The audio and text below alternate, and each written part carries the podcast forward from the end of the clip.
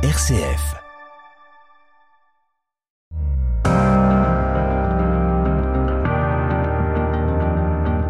RCF, les racines du présent.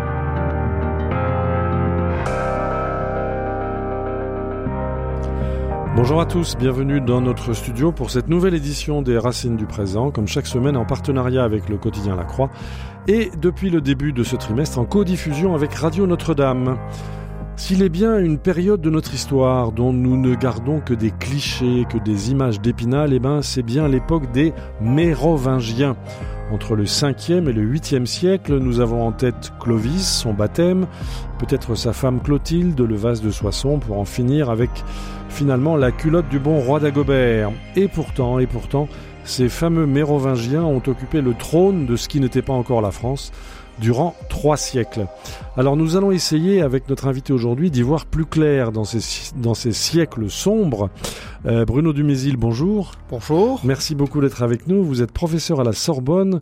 Euh, vous avez notamment publié en 2005 un ouvrage sur les racines chrétiennes de l'Europe. Et puis en 2019 chez Gallimard, vous aviez publié Le baptême de Clovis. Euh, et nous vous avions reçu aux racines du présent à cette occasion-là.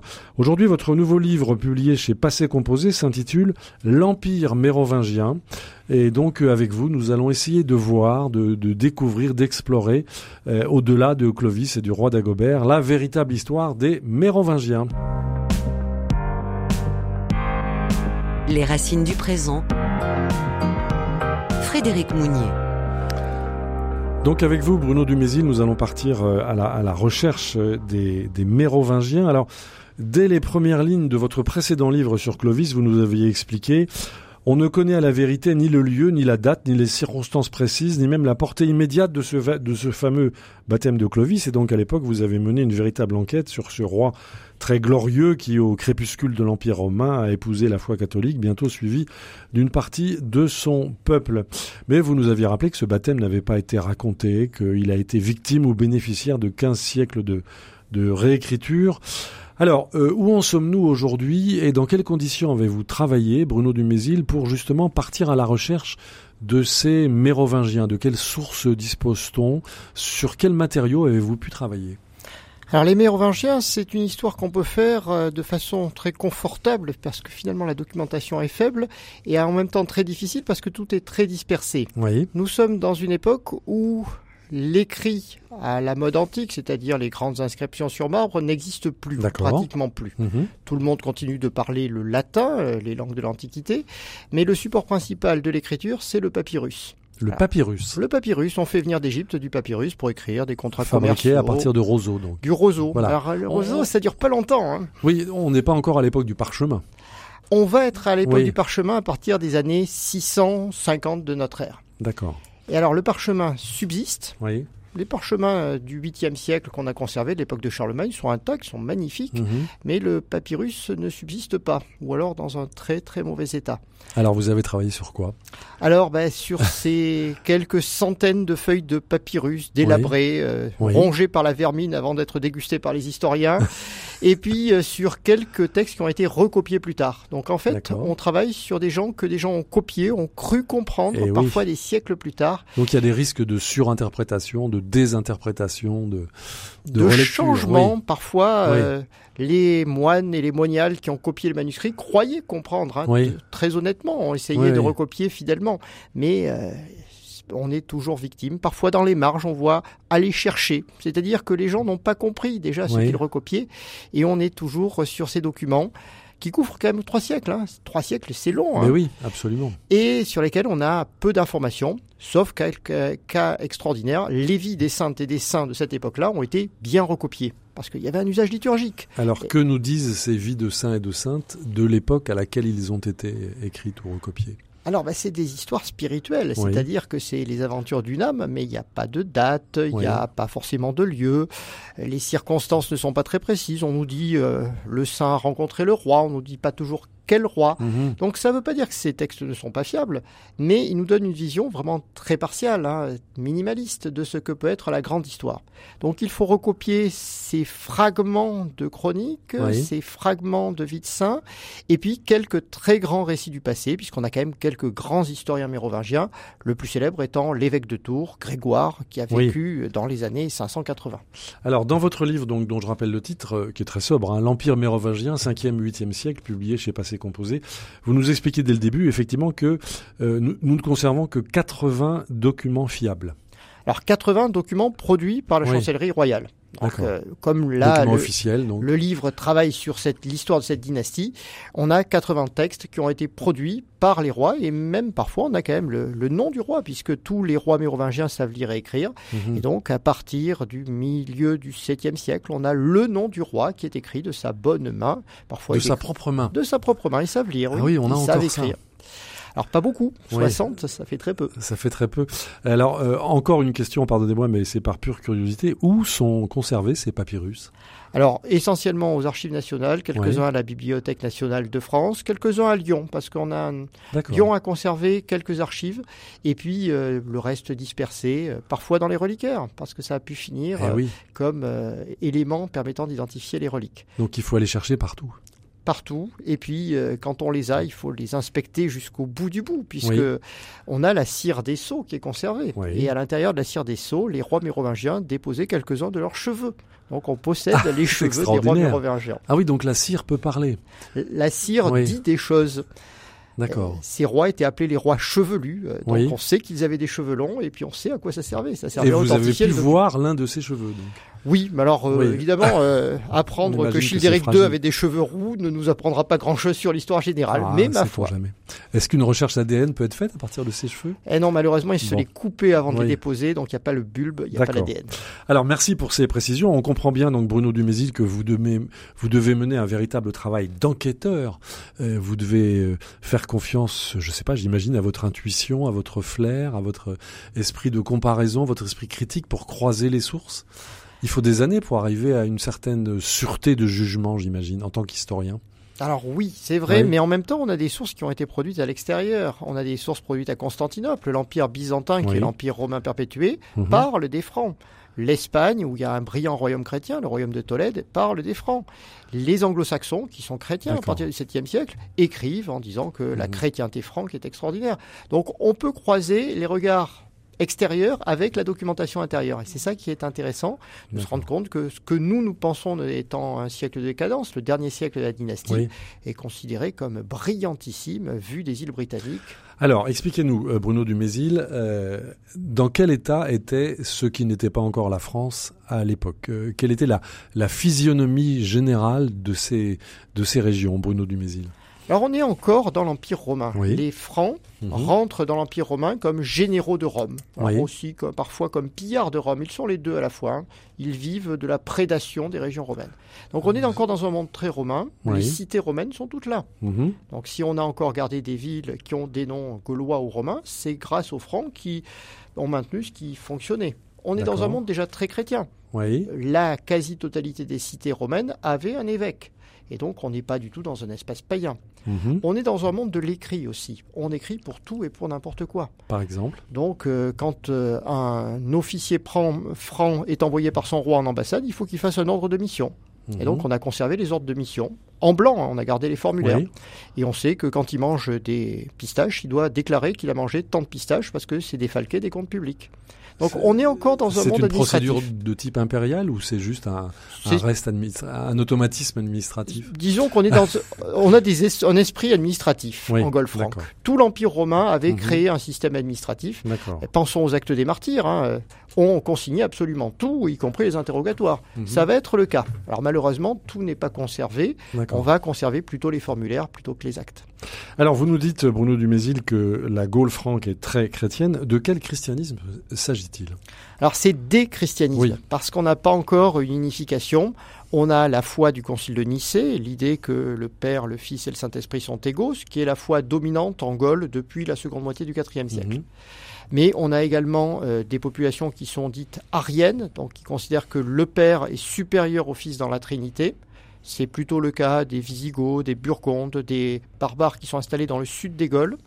Et puis on a énormément d'autres confessions chrétiennes, donc des églises très minoritaires, des gens qu'on connaît comme les Pélagiens qui considèrent Mhm. que la grâce de Dieu euh, est inférieure à la volonté euh, humaine d'obtenir le salut, et puis des micro-hérésies, par exemple les mystérieux bonosiens dont on ne sait même plus ce qu'ils croient. Ah oui. Donc on a plein d'églises, une trentaine de confessions chrétiennes qui euh, vivent plus ou moins en harmonie. Euh, on sait que ce qu'on appelle le catholicisme, c'est-à-dire la foi du Concile de Nicée, va l'emporter. Ce mot n'existait pas.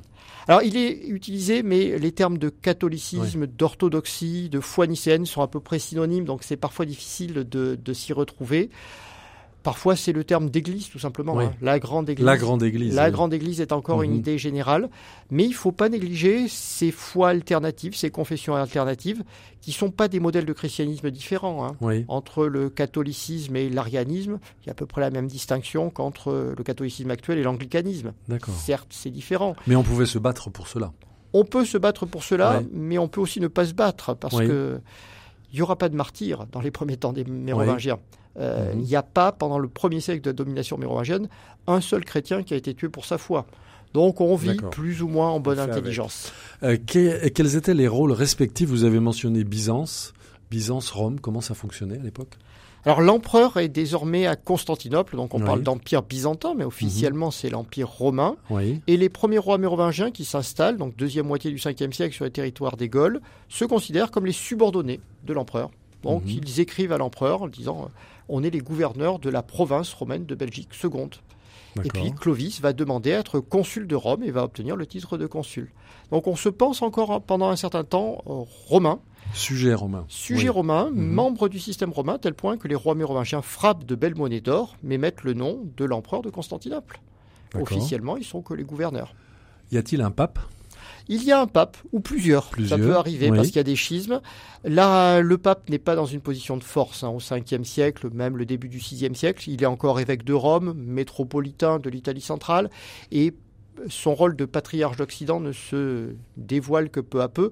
Rome est une cité ostrogothique et puis ensuite Oui. byzantine. hein. Le pape est sous tutelle de pouvoirs forts. Et donc il faut attendre les années 600 et le pape Gré- Grégoire le Grand pour qu'un pape vraiment commence à avoir une aura considérable à l'échelle de l'Occident.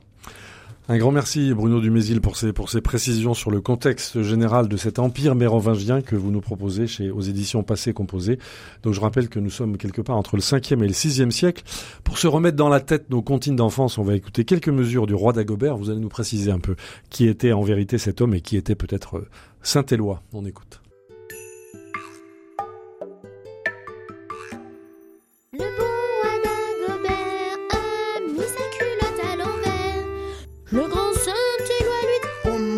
Votre majesté est mal culottée. C'est vrai, lui dit le roi, je vais la remettre à l'endroit. Le bon roi d'Agobert chassait dans les plaines d'Anvers. Le grand Saint-Éloi lui dit Oh mon roi, votre majesté est bien essoufflée. C'est vrai, lui dit le roi, un lapin courait après moi. Le bon Le grand Saint-Éloi lui dit Oh mon roi, votre majesté se fera noyer. C'est vrai, lui dit le roi, on pourra crier le roi bois. Le bon roi d'Agobert avait un grand sabre de fer. Le grand Saint-Éloi lui dit Oh mon roi, votre majesté pourrait se blesser. C'est vrai, lui dit le roi, qu'on me donne un sabre de bois. Voilà, nous avons tous en tête euh, ce bon roi d'Agobert qui a rythmé nos enfances et qui rythme peut-être encore beaucoup d'enfance. Bruno Dumézil, vous êtes un spécialiste de l'Empire mérovingien, c'est le nom de votre livre qui vient de sortir chez Passé Composé, 5e au 8e siècle. Vous venez nous expliquer que cette Gaule franque était encore façonnée par une organisation euh, romaine qui avait un nombre d'évêques très important, que l'empereur était à, était à Byzance. Alors dans ce cadre-là, qui était Dagobert, qui était Saint-Éloi, Bruno Dumézil? Alors Dagobert est un roi qui règne dans les années 620-630 et qui est un grand fondateur de monastères. Mhm. Donc notamment, il va fonder ou doter Saint-Denis. C'est pour ça qu'il va rester dans la mémoire française, parce que la basilique Saint-Denis, après, c'est la nécropole des rois de France. Quand on veut se moquer de Louis XV, on va donc faire des chansons sur le roi d'Agobert qui mettait sa culotte à l'envers. Mhm.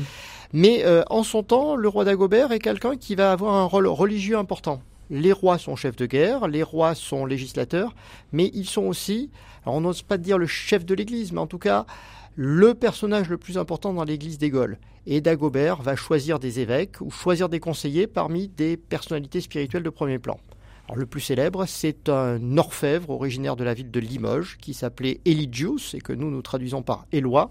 Éloi va devenir ministre des Finances du roi d'Agobert, donc un rôle essentiellement monétaire. hein. Il va faire des grandes réformes monétaires. Et puis après la mort du roi d'Agobert, Saint Éloi va rester comme régent pendant six mois, puis va recevoir un poste d'évêque de Noyon. Et donc il va mourir en réputation de sainteté après avoir une carrière de haut fonctionnaire. Ce qui est la carrière normale dans le monde Oui. La plupart des hauts fonctionnaires finissent comme évêques, ce qui veut dire que les évêques sont de très très bons gestionnaires qui ont eu l'habitude de, de manipuler les finances. Les évêques sont tout à la fois, peuvent être tout à la fois des préfets, des ministres, des. Des représentants Oui, du roi également, mais éventuellement des contre-pouvoirs, c'est des gens Mhm. d'expérience, hein, souvent qui ont euh, plus de 50 ans dans une société où l'espérance de vie ne dépasse guère les 35 ans. Oui, il faut rappeler ça. Voilà, donc des Voilà. gens d'expérience, et c'est pour ça que autant de d'évêques des temps mérovingiens vont mourir en réputation de sainteté.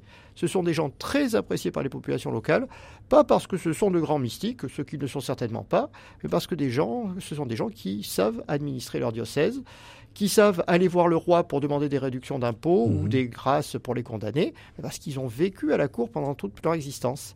Et donc Saint-Éloi, Saint-Léger, tous ces gens-là qui donnent leur nom à nos villages de France sont souvent des personnages qui ont vécu au temps mérovingien.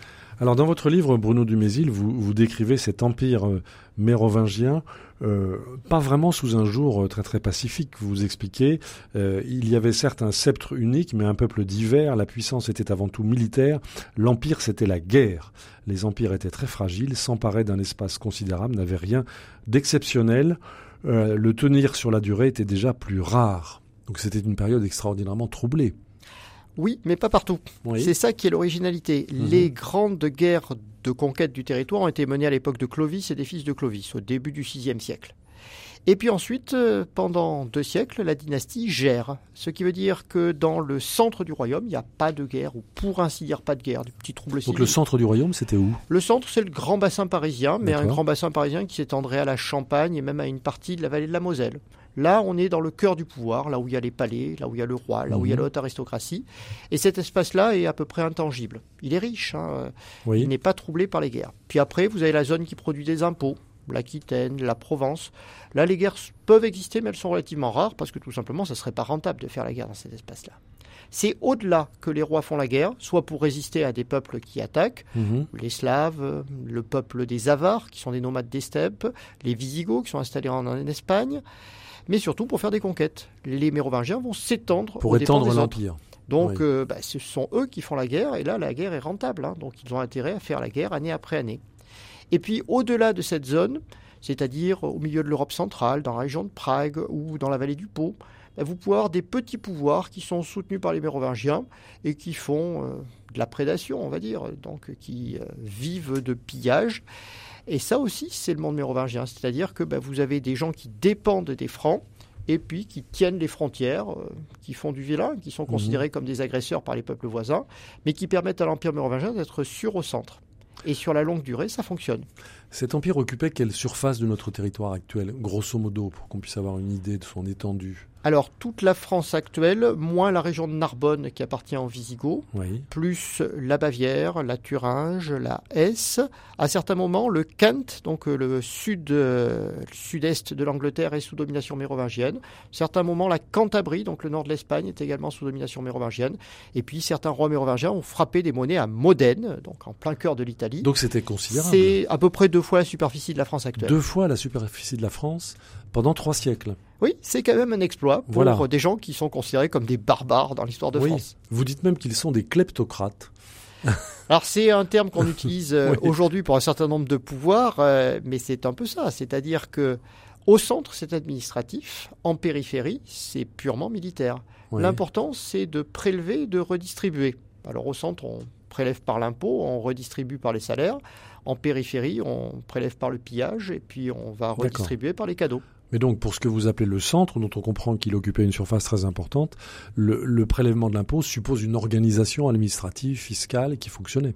Oui, ce sont des grands administrateurs à la romaine, donc ils ont Oui, des fonctionnaires. Simplement, on les oublie parce que les fonctionnaires s'appellent ducs et comtes. Alors Oui. pour nous, c'est très féodal. hein. On a l'impression à deux titres nobiliaires, mais on est comte pendant trois ans avant d'être déplacé ou révoqué. C'est en fait c'est un titre de fonctionnaire. D'accord. Alors on va on va en venir à l'une des figures euh, mythiques, c'est c'est Clovis dont vous êtes l'un des spécialistes. Vous allez nous en dire plus dans quelques instants, Bruno Dumézil, pour expliquer qui était ce roitelet d'origine belge, si je vous ai bien lu, mais vous, allez nous en dire plus. Je voudrais d'abord vous faire écouter euh, une, chanson publiée par un groupe de, de rock identitaire. C'était en 2014 à propos de Clovis. Et vous allez nous dire euh, qu'est-ce que vous pensez de ce Clovis à la sauce rock?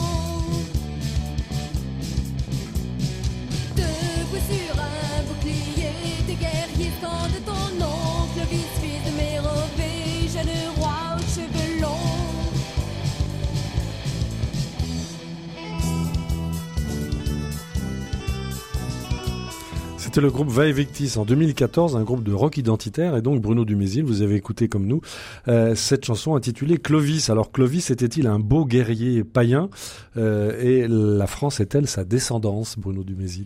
Alors beau, je ne saurais trop vous Oui. dire. On n'a pas de portrait euh, de Clovis. Guerrier, oui, il avait occupé l'essentiel de son règne. On est entre les années 480 et 511, donc 30 ans de règne, essentiellement à faire la guerre. Donc oui, Oui. c'est vraiment un conquérant. Pour s'étendre. Pour s'étendre, pour euh, obtenir des financements aussi, hein, parce que généralement il participe comme mercenaire à des guerres civiles chez des peuples étrangers. Il se fait payer hein, pour sa participation. Euh, ce qui est une activité normale hein, pour le 5e siècle. Les bandes de guerriers travaillent Oui. pour les uns pour les autres, ça ne pose aucun problème. Alternativement. Alternativement, oui. Il va ça. parfois servir deux, euh, deux concurrents dans une guerre civile en Burgondie, ce qui va lui valoir une mauvaise réputation. Mhm. D'accord. Euh, ses contemporains l'appellent astutissimus, très rusé, ce qui est pas Très forcé- rusé. ce qui est pas forcément très gentil. hein. Et Donc, puis sur la fin de son règne, ouais. il- en 507, il mène une grande campagne en Aquitaine Mhm. où il va s'emparer de tout le sud de la Loire. Et là, pour les quatre dernières années de son règne, il devient autre chose. Il devient un roi territorial. Il va réunir un grand concile à Orléans, au cœur de son royaume.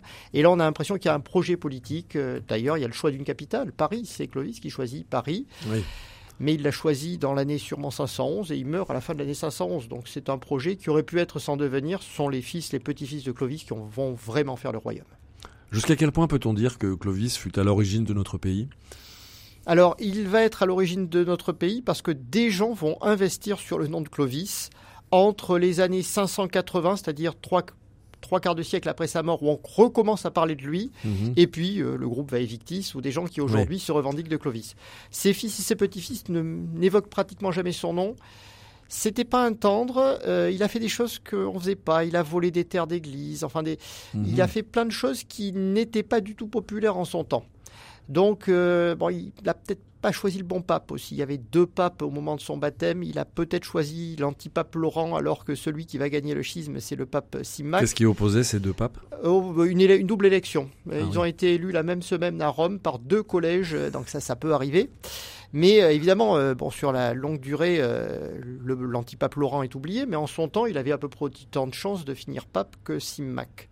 Ce qui veut dire que, bon, pour de nombreuses raisons, il semble que Clovis n'ait pas laissé de très bons souvenirs dans l'immédiat. Mais dès que le royaume va connaître quelques crises, quelques troubles identitaires, Mhm. on va dire souvenez-vous de votre ancêtre, lui il a fait des conquêtes, lui il s'est converti à la vraie foi, lui il a obtenu des succès. Donc en fait Clovis, dès qu'il apparaît pour nous, c'est pratiquement une figure identitaire, mémorielle. C'est l'idée que l'ancêtre aux cheveux longs a fait des choses fantastiques. Alors quel rôle a joué ce, ce fameux baptême de Clovis? Alors malheureusement, on a très peu de documents sur le baptême de Clovis. Pour être exact, on a un document, la Mhm. lettre d'un évêque, Avit, évêque de Vienne dans la vallée du Rhône, qui écrit à Clovis pour s'excuser de ne pas être venu et lui dit ça a dû être bien quand même. Et c'est à partir de ce pauvre document, Oui. sans date, sans lieu pour le baptême, qu'on est obligé d'essayer d'interpréter un événement dont on ne sait pas trop que faire. Alors, euh, si on avait la date, déjà, on pourrait savoir quelle est l'intention de Clovis. Quelle est... Alors, comme on n'a pas la date, entre 496 pour ceux qui le datent très tôt, voire 510 pour ceux qui le datent très tard, euh, Oui. là, on- le contexte géopolitique a beaucoup changé. Mhm. On ne sait pas exactement envers quel pape il a déclaré sa fidélité, je vous l'ai dit, donc ça pose des problèmes d'interprétation. Et puis surtout, est-ce que c'était si important? Autour de 500, ce qui compte, c'est la conversion. Et Clovis est sans doute très tôt perçu comme un roi chrétien. Le Alors, baptême. De quelle religion vient-il? Alors, il est païen avant, c'est-à-dire qu'il n'est pas chrétien. Un Païen, Oui. c'est pas une religion, c'est-à-dire qu'il a des cultes dont on ne sait pas lesquels exactement. Des cultes à la nature, peut-être? Probablement des dieux guerriers, euh, Ouais. des pratiques aussi, simplement des pratiques magiques qui sont liées à, à cet usage. Est-ce qu'il croit en Wotan, Odin? Possible, mais ces noms n'apparaîtront qu'au 7e siècle dans nos sources. Donc pour l'instant, on ne sait pas trop. Mais il faut surtout voir qu'il vit dans un environnement totalement chrétien. Euh, son père a fait des exemptions fiscales pour l'Église catholique des Gaules. Il a comme premier conseiller, quand il monte sur le trône, Rémy, évêque de Reims. Euh, Le fameux Saint-Ruy. le oui. fameux Saint Rémy. Il y a Oui. des prêtres dans son entourage. Il rencontre très tôt Sainte Geneviève, vierge consacrée de Paris, avec qui il a apparemment d'excellentes relations. Donc qu'il soit baptisé ou pas baptisé, ça compte finalement très peu. Mais pourquoi s'est-il converti? Ben, tout le monde se convertit. Disons que Ah oui. être païen à cette époque-là, c'est un peu dépassé. Ah, La C'est une mise à jour. La quasi-totalité des francs qu'on connaît sont chrétiens. Oui. Dès la fin du IVe siècle, Mhm. les grands généraux francs étaient déjà chrétiens. Alors pourquoi sa famille est restée païenne? Là, c'est plus difficile à dire. Peut-être pour maintenir des contacts avec les guerriers, ou on peut aussi se dire que la plupart des gens attendent euh, leur lit de mort pour être baptisés. C'est le cas de Constantin. Le grand empereur Oui. chrétien a été baptisé sur son lit de mort. Et jusqu'au 7e siècle, beaucoup de rois, alors pas des rois des Francs, mais des rois anglo-saxons, Mhm. vont attendre les derniers instants pour être baptisés parce qu'on pense que le baptême efface tous les péchés. Alors, pour continuer avec les, avec les clichés, Bruno Dumézil, je rappelle que vous publiez chez Passé Composé un livre intitulé L'Empire mérovingien 5e, 8e siècle. Pour continuer avec les clichés, disais-je, euh, parlez-nous de Clotilde et du vase de Soissons. Alors Clotilde, on aimerait la connaître, malheureusement, du vivant de Clovis, on ne sait pas du tout ce qu'elle a fait. Alors Ah on oui. sait qu'elle a eu des enfants, mais euh, malheureusement, les premières sources sur Clotilde datent des années 520, c'est-à-dire longtemps après la mort de Clovis. Alors, autant en tant que femme du roi, elle a sûrement eu peu de rôle, autant que mère des enfants de Clovis, là, elle a un rôle considérable. Oui. Elle va assurer la régence pendant dix ans. Mhm. au nom des trois derniers fils de Clovis. Et ça initie un processus important pour les temps mérovingiens. Les femmes assurent très souvent les régences, et sur trois siècles d'histoire mérovingienne, les femmes ont le pouvoir dans le royaume pendant pratiquement un siècle. D'accord. ça explique euh, aussi que les mérovingiens n'aient pas eu bonne presse pendant la Troisième République. hein. pourquoi? Ben, à une époque où on débattait pour savoir si les femmes devaient avoir le droit de vote, on a dit que dès que les femmes avaient eu le pouvoir, ça avait été la barbarie. Et on a parlé des reines mérovingiennes comme d'affreuses matrones. Cet argument a été évoqué sous, Ah. sous notre Troisième République. Sous la Troisième République, Oui. obligation de passer au moins une semaine sur Bruno et Frédégonde et euh, la guerre civile mérovingienne, en expliquant que dès les, les femmes avaient eu le pouvoir, ça avait été une catastrophe. Passer une semaine dans les programmes scolaires. Dans les programmes Donc scolaires. c'est ce qu'on inculquait aux jeunes écoliers de la Troisième République. Voilà, donc on, on leur montrait des passages violents. Vous avez évoqué Oui, oui. le vase de Soissons. Alors le vase de Soissons était obligatoire aussi, Oui. en expliquant qu'un roi barbare, bah, ça tuait ses soldats. Bon, l'histoire du vase de Soissons, c'est l'histoire de Clovis, qui au moment d'un partage de butin, aurait voulu se réserver un vase, et un guerrier brise le vase pour partager le butin. Oui. Et un, un an plus tard, Clovis casse la tête du soldat en lui disant Souviens-toi du vase de Soissons, tu l'as cassé, moi j'ai le droit de te casser la tête. Alors ça, c'est comme ça qu'on le raconte sous la. Troisième République. C'est pas du tout le récit qu'on possède pour le VIe siècle. Le vase est un vase liturgique. C'est un calice Oui. de communion. Mhm. Clovis dit attention, ça c'est un objet sacré, ça ne peut pas être pris au moment du partage du butin. Donc, je vais le restituer à une église. Donc le premier récit est un récit de présenter un Clovis extraordinairement civilisé et bienveillant envers l'Église alors qu'il n'est pas encore baptisé et de dire que bah, il a éposé, il a, il a mis en place un système Oui. à la fois chrétien et étatique parce qu'il s'agissait de respecter les lois de la guerre. Et par contre, évidemment, le récit qui va en être fait au XIXe siècle, c'est un Clovis barbare qui tue tout le monde pour imposer sa volonté. Alors, expliquez-nous, Bruno Dumézil, euh, pourquoi et comment la Troisième République a-t-elle jugé nécessaire, voire indispensable, de, de construire ces images, de construire ces épisodes sur lesquels nous vivons tous encore quelque peu? Alors, bah, la Troisième République naît du traumatisme de la guerre de 1870. La Mhm. France a échoué face à la Prusse, une défaite humiliante. Il faut l'expliquer, absolument. Alors, du côté euh, de l'Église catholique, on va dire que c'est parce que euh, la France a rompu l'union du trône et de l'autel, que Napoléon III euh, a laissé le pape tomber face à l'indépendance italienne, face aux républicains face aux républicains Oui. italiens, Mhm. et que c'est pour ça que la France a échoué militairement. Donc on va mettre en avant Clovis du côté catholique. Pensez aux grandes fresques représentant Clovis et Clotilde, elles datent toutes de ces années 1870. Et du côté des républicains laïcs, on va dire que si on est tombé, c'est face à des Allemands et que régulièrement, la France est envahie par des gens venus d'outre-Rhin. Et donc, euh, il s'agit désormais de résister et on fait la liste des invasions et Clovis serait la première invasion. On est dans les années 1870, donc Clovis est halogène. C'est vraiment un étranger, un migrant, Ouais. quelqu'un dont on ne veut pas. Puis la Troisième République va se dire que finalement Clovis a obtenu des victoires militaires importantes, donc il a peut-être aussi défendu le territoire. Et on voit qu'à la veille de la guerre de 14, au moment où la réconciliation entre catholiques et laïcs se fait, hein, juste après les querelles des inventaires, on voit que Clovis redevient gentil, parce qu'il a défendu la France contre les Alamans. Oui. Et les Alamans ont l'orthographie allemand sur les manuels scolaires. Donc Clovis est le premier défenseur de la France contre les Allemands. Donc, et donc Clovis devient un bon roi. si on, si on vous entend bien, Bruno Dumézil, la, la confection des, des livres scolaires, des livres d'histoire, euh, est un enjeu idéologique essentiel pour la construction d'un régime, pour la pour l'assise d'un régime. Oui, la France, alors, fait de l'idéologie à travers ses livres scolaires, mais tout le monde l'a toujours fait. Mais la France a quand même une qualité que n'ont pas d'autres euh, peuples au XIXe siècle, c'est que les manuels scolaires sont illustrés. En France, on aime beaucoup les images. C'est singulier à la France. Ah, c'est singulier à la Ah oui. France. L'Allemagne, pour des raisons liées à la gestion de l'image dans le, le milieu protestant, ne va que très peu illustrer. Et donc, les images des manuels scolaires françaises vont avoir des succès fantastiques. On les trouve encore sur Wikipédia. Ouais. Mais pensez simplement à Clovis monté sur son bouclier sur le petit Lavis.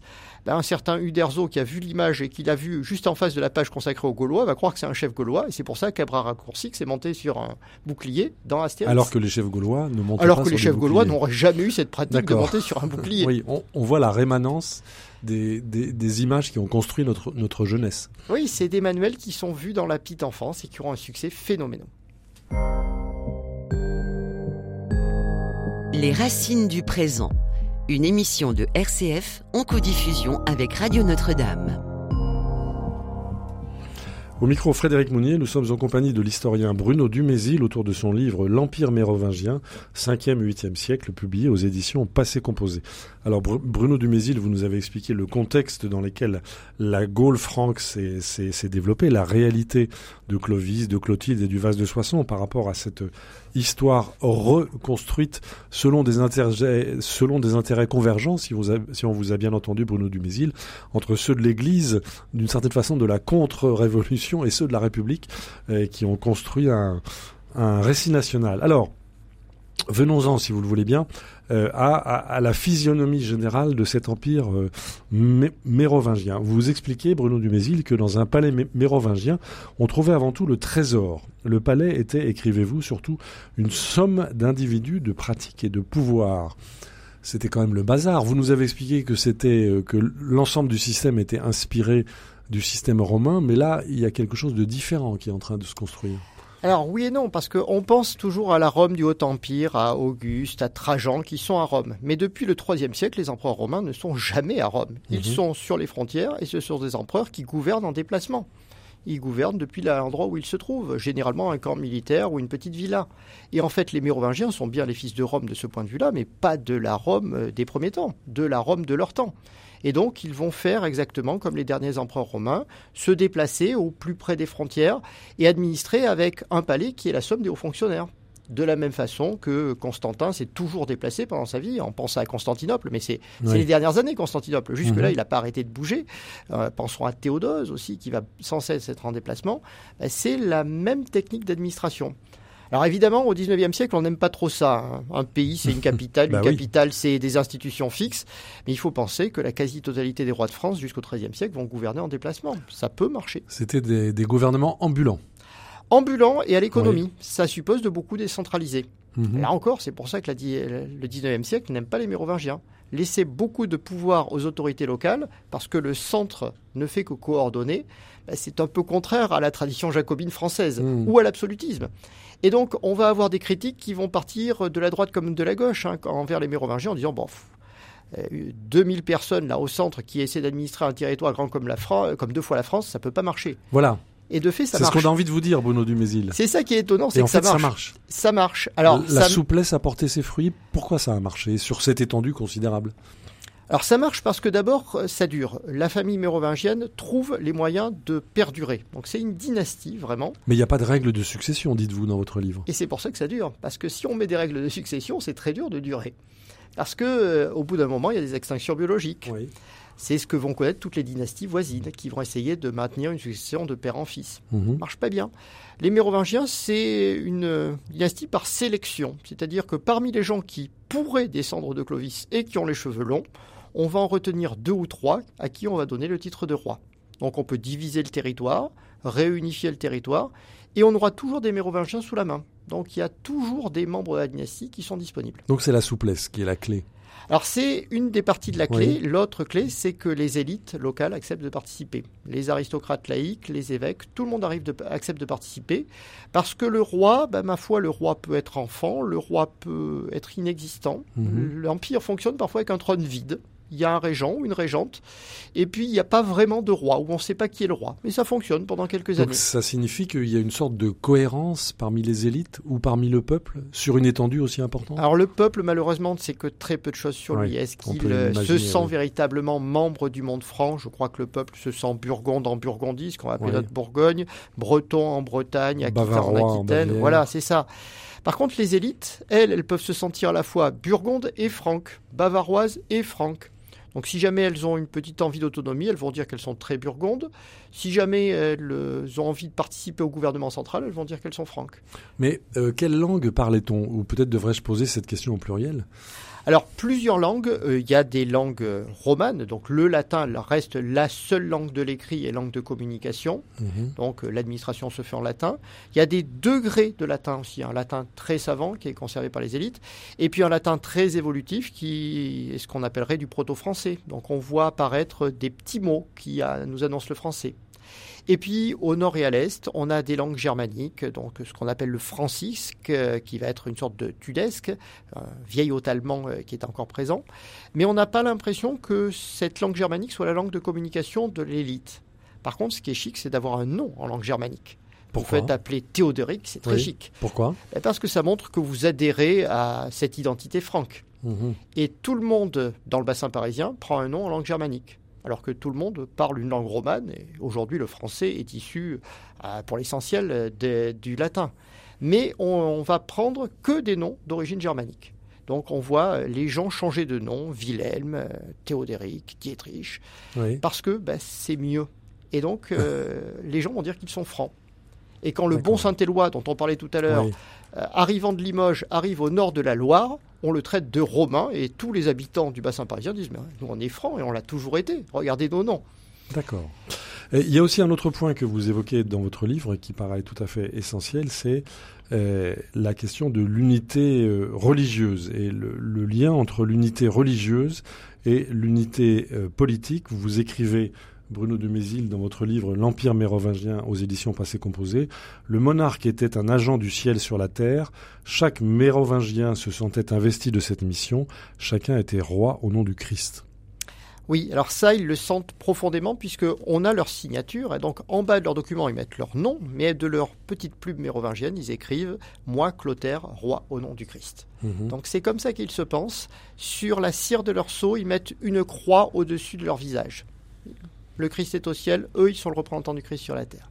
Ce sont des rois très chrétiens, et le terme de très chrétien est pareil à l'époque mérovingienne. Alors ça leur donne de la légitimité, hein, évidemment, ça soutient très fortement leur pouvoir, mais ça les investit aussi d'une mission qui est de diffuser la foi, d'unifier, alors peut-être pas l'ensemble de l'Empire, hein, mais au moins le cœur du royaume, en interdisant le paganisme, et puis en petit à petit, par petites touches, faire des gestes chrétiens. Par exemple, si le dimanche est jour chômé en France, c'est grâce à un roi nommé Childebert II. Oui. On l'oublie aujourd'hui, mais c'est les Mérovingiens qui ont créé le calendrier chrétien. Mhm. Les Romains avaient fait un calendrier uniquement pour les tribunaux civils, qui étaient fermés le jour des fêtes chrétiennes. Oui. Mais l'idée du repos dominical, c'est une idée mérovingienne. L'interdiction de vendre des esclaves chrétiens à des non-chrétiens, c'est une idée mérovingienne. Ça veut dire que l'esclavage va baisser aussi dans le monde mérovingien. Alors, vous dites que euh, les rois interdisaient le paganisme. Ils l'interdisaient ou bien ils l'associaient, ils le modulaient, ils le transformaient? Comment ça se passait? Alors toute la question est de savoir ce qu'on appelle être païen. Oui. En tout cas, vénérer des statues, c'est pas possible dans le cœur du monde mérovingien. Euh, faire des sacrifices, c'est pas possible. Ne pas être baptisé, passer les années 550, c'est plus envisageable pour un aristocrate ou un homme libre. Ensuite, est-ce qu'il y a des restes de paganisme? Oui, sur le plan culturel. C'est-à-dire que ben, on apprend à lire et à écrire en reprenant Virgile. Or, Virgile parle de Jupiter, de Minerve, de, Oui. alors, on a des lettres euh, du pape Courroucé d'apprendre que l'évêque de Vienne, dans la vallée du Rhône, dans les années 600, ben, commente Virgile. Et donc, il ne parle que de Jupiter et de Minerve. Mais est-ce que ça, c'est du paganisme vécu? Oui. Ben, C'est du paganisme culturel. Mhm. Ce qui est perçu comme le geste le plus païen en temps mérovingien, c'est de faire des cadeaux le jour du 1er janvier. Pourquoi? Ben, parce que euh, le jour du 1er janvier, il y avait une vieille fête qui était la fête de Janus, hein, Oui. le, le dieu des portes qui fermait l'année et qui ouvrait l'année nouvelle. Alors, est-ce que donner euh, une piécette à son fils le jour des étrennes, c'est païen? Bah, Voilà. Demandez aujourd'hui aux familles françaises le sentent comme païen. Donc, nous devons aux Mérovingiens le dimanche euh, comme repos, nous devons les étrennes. Oui, euh, plus toute une série de gestes qui sont pensés comme outrageusement païens par certains évêques rigoristes. Mettre des guirlandes dans les arbres à la fin de l'année. Oui. C'est très païen. Je D'accord. pense pas qu'aujourd'hui, beaucoup de personnes mettant euh, une guirlande dans un arbre considéreront que c'est un geste païen. Mais, oui. Est-ce que c'était perçu comme païen déjà? Ben, La question se pose. hein. Euh, il n'est pas sûr que tout le monde pensait que c'était encore des pratiques païennes. On a des pratiques sociales. Mhm. Voilà, c'est vrai. Ouais. Est-ce que le paganisme est encore vigoureux? Oui, dans certaines régions. Au nord du royaume, il y a encore des païens. Au sud, je pense plus qu'il y en avait depuis très Mais longtemps. pou- pouvait-on parler donc à l'époque d'une véritable théocratie ou ce terme n'est-il euh, pas adapté Bruno Alors non, on ne peut pas parler Non. de théocratie parce que l'idée que le roi est responsable du salut universel est vraie. Mais il n'est pas le seul. Les évêques participent aussi Oui. au salut. Les aristocrates, de temps en temps, quand les aristocrates sont forts, il dit que eux aussi, ils font le salut de tout le monde. Donc en fait, il y a une concurrence pour assurer euh, le salut universel qui fait que ben, beaucoup d'acteurs participent à la christianisation aussi. C'est pas C'est l'action seulement du roi. hein. Oui, C'est oui. tout le monde qui veut christianiser, fonder des petites églises, fonder des petites chapelles. Ben, la plupart des édifices de culte aujourd'hui en France, quand on fait une fouille, on trouve un cimetière mérovingien dessous. C'est pas pour rien, c'est que c'est les mérovingiens qui ont christianisé beaucoup plus que l'Empire romain. C'est contre-intuitif, mais ce sont euh, nos aristocrates, nos Mhm. évêques, nos rois mérovingiens qui font les édifices de culte, alors très modestes, hein, mais qui vont Ouais. faire le semis des futurs visages de France. Mais derrière vos, vos propos, Bruno Dumézil, euh, on comprend mieux ce que, ce que vous écrivez sur la large autonomie dont dispose chaque évêque. Chef de la, commune- de la communauté locale, vous écrivez Seule l'institution du concile mettait véritablement les prélats en contact les uns avec les autres et les objets liés à souscrire et les obligeait à souscrire à une norme théologique ou, ou disciplinaire. Chacun était pape en son diocèse, peut-être? Alors, pape, oui, pratiquement, parce que le terme de papa veut dire évêque au VIe Oui. siècle. C'est à la fin du VIe siècle qu'on commence à dire bon, on va réserver ce titre-là à l'évêque de Rome. Mais euh, bah, un évêque est relativement autonome. Il peut excommunier qui il veut, ou réconcilier qui il veut, il peut gérer son territoire. Les évêques sont aussi des grands propriétaires, hein, donc ils ont une richesse qu'ils vont Mhm. utiliser pour des constructions, mais pour aussi des stratégies particulières. Ce sont les évêques qui fortifient leur ville, souvent, donc qui protègent leur ville. Ce sont les évêques aussi qui vont parfois résister aux invasions. On a des évêques qui vont prendre les armes. Alors c'est pas bien vu hein, quand même, de- l'évêque qui prend les armes, mais qui ça peut arriver lorsque les Lombards, notamment autour de 600, font du vilain dans les Alpes. Les évêques de Gap et d'Embrun prennent les armes pour défendre leur région. Donc il faut imaginer l'évêque comme euh, certes le chef de la communauté, mais aussi euh, le seigneur local. hein. On va l'appeler dominus, seigneur. Et donc euh, ben, les rois doivent négocier avec ces évêques Alors de temps en temps, les rois réunissent des grands conciles pour obliger tous les évêques à suivre la même norme, mais de temps en temps, ce sont les évêques qui se réunissent pour excommunier le roi, et ça va arriver. Mhm. On a plusieurs rois qui vont être excommuniés.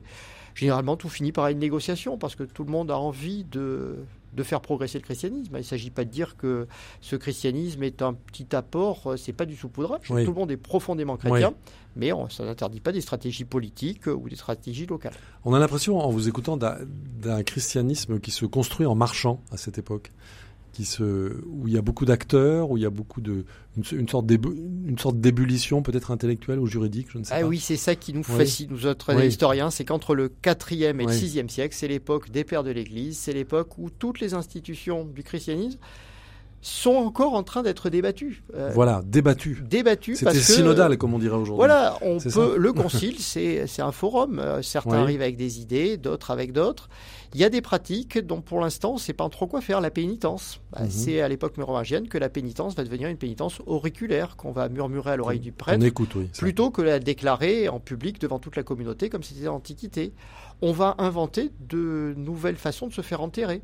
Saint Par exemple Augustin disait bah, vous faites enterrer, vous faites incinérer, ça n'a aucune importance, puisque Dieu va ressusciter tout le monde à la fin des temps. Oui. Mais à l'époque mérovingienne, on va commencer à dire que bon, euh, l'incinération c'est quand même plutôt païen, ce qui n'était pas du tout le cas hein, jusque-là, hein. et que si Et on pouvait se faire enterrer, jusque dans voilà. les années 70 de notre ère. Et oui, oui, Oui. Euh, c'est des idées qui vont avoir une large portée parce qu'une fois que les débats vont être tranchés, bah, on peut se dire que euh, certes il y aura le moment grégorien qui va être Mhm. important au XIe siècle, mais la plupart de ces débats vont être tranchés pour euh, 1500 ans. Donc c'est une époque fondatrice réellement. Peut-être pas dans le sens que la Troisième République a voulu nous expliquer, mais en tout cas sur bon nombre de points, nous venons euh, de cette époque mérovingienne. Alors c'est fondateur et en même temps, euh, ils ne font pas de grands textes idéologiques. Mhm. C'est tout sauf des idéologues, les C'est des mérovingiens. pragmatiques. C'est des pragmatiques, Oui. donc ils vont pas dire c'est comme ça, ça le restera pour la fin des temps. C'est en gros c'est comme ça, et on va voir, on va discuter, on va réfléchir. Pensez au divorce par exemple. Le divorce est parfaitement légal dans le monde mérovingien. Mhm. Ce sont les évêques qui ont les formulaires de divorce, donc on les possède, euh, qui organisent les divorces comme ils organisent éventuellement les mariages.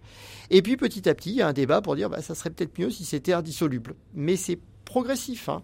et il faudra attendre euh, le 8e et surtout le 9e siècle pour que ça devienne institutionnellement. Quelle vitalité En vous écoutant, on se dit que euh, vous évoquiez au début de de notre conversation le, la faiblesse des sources, mais en fait il s'est passé plein de choses. Alors il se passe plein de choses, Oui. mais malheureusement il se passe plein de choses sur du papyrus, Ouais. et il se passe plein de choses, et la dynastie va être renversée en 751.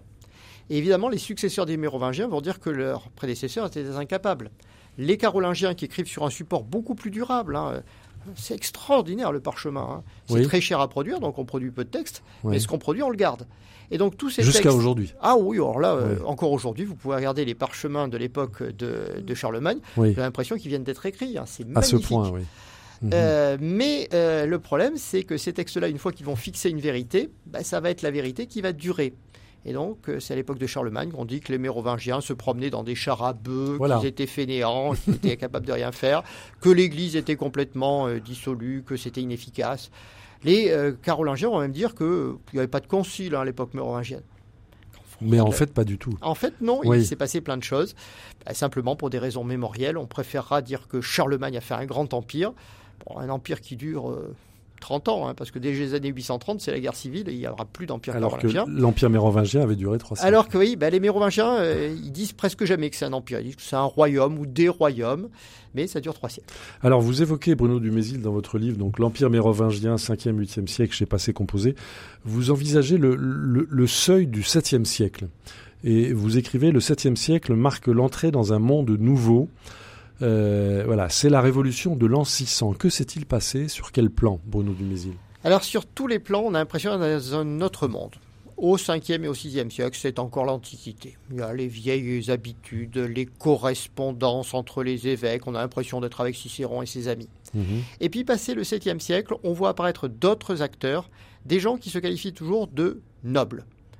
La noblesse est en train de se constituer comme groupe héréditaire. Alors, il y a sûrement eu des groupes héréditaires qui étaient élitistes jusque-là, mais là, on a des groupes qui fondent des monastères et des monastères appelés à durer. Les monastères du VIe siècle ne duraient pas parce qu'une famille Mhm. ne les finançait pas sur la longue durée. Alors qu'au 7e siècle, bah, pensez à Saint-Denis, bah, c'est une abbaye fondée au 7e siècle qui va durer. Pensez à Corbie, Jouarre, toutes les grandes abbayes du bassin parisien. Tout ça va durer sur la longue durée, soutenu par des familles nobles. Et puis on voit également euh, la monnaie changer. Jusqu'au 6e siècle, on commerçait avec des solidis, c'est le mot qui donne sous en français Des sous, oui. la monnaie d'or. Et puis soudainement, on passe à l'argent. Et la monnaie d'argent, c'est la monnaie médiévale pour nous, c'est le denier. C'est ça qui va être vraiment les nouveaux accords.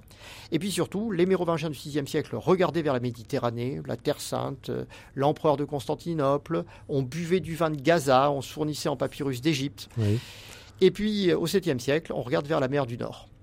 On va C'est un changement d'axe, Voilà, on cherche de l'ambre, on Oui. commerce avec euh, ceux qui deviendront les Vikings, on évangélise euh, la Grande-Bretagne. Alors qu'est-ce qui s'est passé? Il se passe plein de choses. Il y a la peste en Méditerranée, hein. Mhm. ça change beaucoup la donne. Donc il y a une fermeture. Euh, il y a une fermeture. Euh, on se fâche avec l'empereur de Constantinople pour des raisons re- religieuses. On pense toujours au grand schisme de 1054, mais la rupture sur de nombreux plans s'est déjà faite vers 600 hein, avec la Mhm. chrétienté orientale. Et puis au milieu du 7e siècle, vous avez également la piraterie musulmane en Méditerranée. Ça devient plus difficile de commercer. Il y a des changements simplement de référentiel. Oui. C'est-à-dire que bah, ça fait quand même deux siècles qu'on est là, qu'on a fondé un grand royaume. Et se dire qu'on est juste le fils de l'empereur, bah, ça passe plus. hein. Et donc, euh, bah, des gens comme Dagobert vont se penser comme empereur en leur pays. Et, euh, et puis là, on arrive au seuil du Moyen Âge, où l'Occident s'autonomise et où le dialogue avec l'empereur se fait de plus en plus mal. Mhm. Et on se rend compte Ouais. que on part encore en Terre Sainte, hein, on part encore à Constantinople, mais on se méfie des Grecs. Et quand on les appelle les Grecs, ben, ça veut tout dire. Ça veut dire qu'on se sent plus qui Qui désignait-on à travers ce terme? Bah, tous les gens qui sont les orientaux. Alors, Ah. euh, au VIe siècle, on les aimait bien. On les appelait les Syriens. C'était beaucoup plus gentil au VIe Oui. siècle. Les Syriens, c'est-à-dire des commerçants qui vous apportent tous les produits de, de l'Extrême-Orient, la soie. Quand on les appelle les Grecs, on se méfie des Grecs. Et puis, Pour euh, quelle quand- raison? Bah, et théologiquement, on se dit qu'ils ne pensent pas comme vous, qu'ils sont un peu hérétiques, Oui. qu'ils sont fourbes. hein. Aussi, il y a cette idée Mhm. que les Byzantins sont fourbes. Et euh, le jour où Charlemagne va recevoir le texte du 7e concile œcuménique, il va dire c'est forcément faux, avant même de le lire. Et donc il va réunir un concile dans le monde franc. Et c'est extraordinaire, le concile de Francfort de 794 dit la même chose que le 7e concile œcuménique, mais en disant que les Grecs se sont trompés. Donc il y avait un besoin de se démarquer. Ben, ça veut dire que oui, on veut se démarquer, et puis on comprend plus le grec aussi. Ah, voilà. On est dans une Mhm. rupture. Les élites du VIe siècle sont encore des élites bilingues de l'Antiquité. On est dans un monde gréco-romain. Alors que ben, quand on arrive au 7e siècle, euh, on est très latin, et puis même un latin évolutif. hein. Quand on parle quelque chose qui va devenir la langue française, on comprend plus ce qui se dit en Égypte, en Syrie ou en Palestine. Euh, un grand merci pour nous avoir fait vivre cette, cette, euh, cette épopée mérovingienne, euh, Bruno Dumézil. En conclusion de votre livre, vous écrivez Le miracle mérovingien ne saurait s'expliquer ni par le legs de Rome, ni par la prégnance de la tradition germanique, ni par une lecture opportune, de la Bible. C'est-à-dire que euh, ce que vous qualifiez de miracle, cet empire mérovingien, n'est pas uniquement un, héritier de Rome, n'est pas uniquement un, héritier des Germains, ni même euh, euh, comment dire une, version politique euh, du christianisme. Il y a autre chose. Eh oui, c'est le malheur en France. On aime bien que quelque chose soit un héritage Oui. ou que quelque chose soit une fondation d'autre chose. Oui. Donc on se dit toujours, soit c'est le legs des temps passés, et nous dépendons d'eux, nous dépendons d'eux, ou au contraire on fonde pour l'avenir. Ben, les Mérovingiens, c'est ni l'un ni l'autre. C'est ça qui est extraordinaire. Oui. C'est alors vous l'avez dit, c'est un vaste désordre. C'est un vaste désordre. Donc souplesse, pragmatisme, Souplesse, pragmatisme, invention. invention, capacité à échouer aussi. Il y a des Oui. choses qui ne marchent pas. Oui. Euh, capacité à gérer la crise. Il y a des guerres civiles, mais Mhm. qui amènent pas à l'anéantissement parce que Mhm. on va pas mettre toutes les forces dans la guerre civile. On va se dire, bah, il faut quand même défendre les frontières et c'est ça qui compte le plus. Capacité aussi à produire des choses qui répondent aux besoins du moment. Et pour cela, on négocie. Donc tout le monde discute. C'est ça qui est fantastique. Il n'y a pas un roi tout-puissant, il n'y a pas des évêques tout-puissants, il n'y a pas des aristocrates tout-puissants. Et il n'y avait pas de parlement, d'assemblée représentative, de non. Non, c'est euh, de la discussion, de l'arrangement.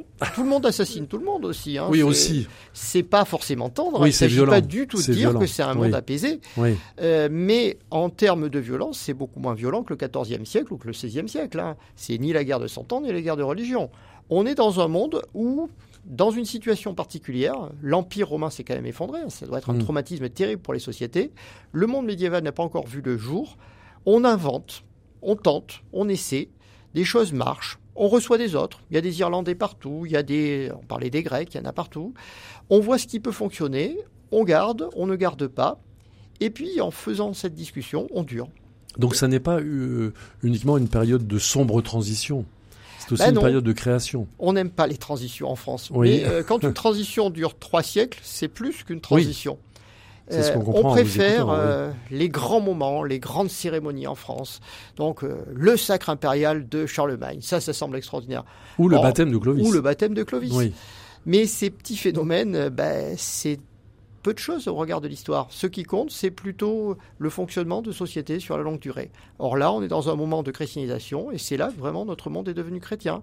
On Mhm. est dans un moment de construction d'un territoire, et pour l'essentiel, le territoire ben, va être conservé, même si les Carolingiens vont euh, produire une scission qui sera durable.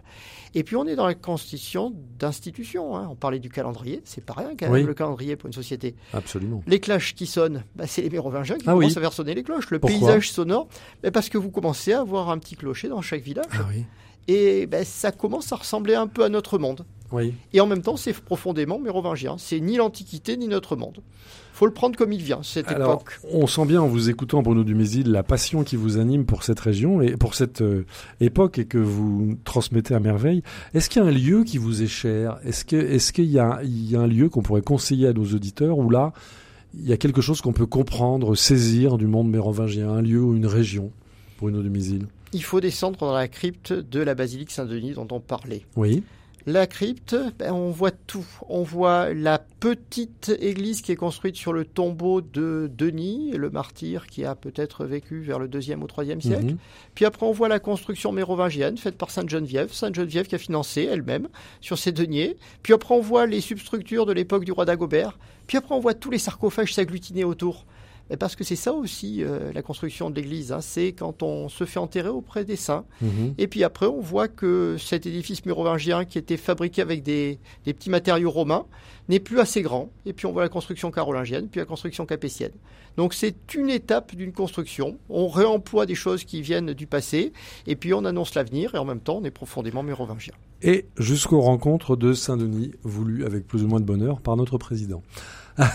On- donc euh, pour vous, Saint-Denis, c'est vraiment le cœur battant. C'est un des cœurs battants, il y en a C'est d'autres. un palimpseste de notre histoire, un, c'est- millefeuille de notre histoire. C'est aussi un endroit merveilleux où on va garder les documents, et on les a gardés parce qu'on en a fait des faux. Et donc c'est avec les revers des documents, on a fait Oui. des faux. Maintenant on les retourne, on regarde le droit du document et on voit les vrais actes mérovingiens. Un grand merci pour la vivacité avec laquelle vous nous avez transmis, Bruno Dumézil, votre passion pour cette époque euh, mérovingienne qui est vraiment trop, trop méconnue. En vous écoutant, on comprend à quel point elle a été fondatrice en bien des domaines et fondatrice et peut-être intelligente. Je rappelle le titre de votre livre, L'Empire mérovingien, 5e, 8e siècle. C'est aux éditions Passé Composé. Euh, vous pouvez retrouver cette émission ainsi que les références des livres de Bruno Dumézil, dont son livre sur Clovis, pour lequel nous l'avions déjà reçu à ce micro sur le site de RCF et de euh, Radio Notre-Dame. Un grand merci à notre réalisateur euh, Pierre-Henri Paget. Merci à vous tous pour votre fidélité et nous vous donnons rendez-vous à la semaine prochaine.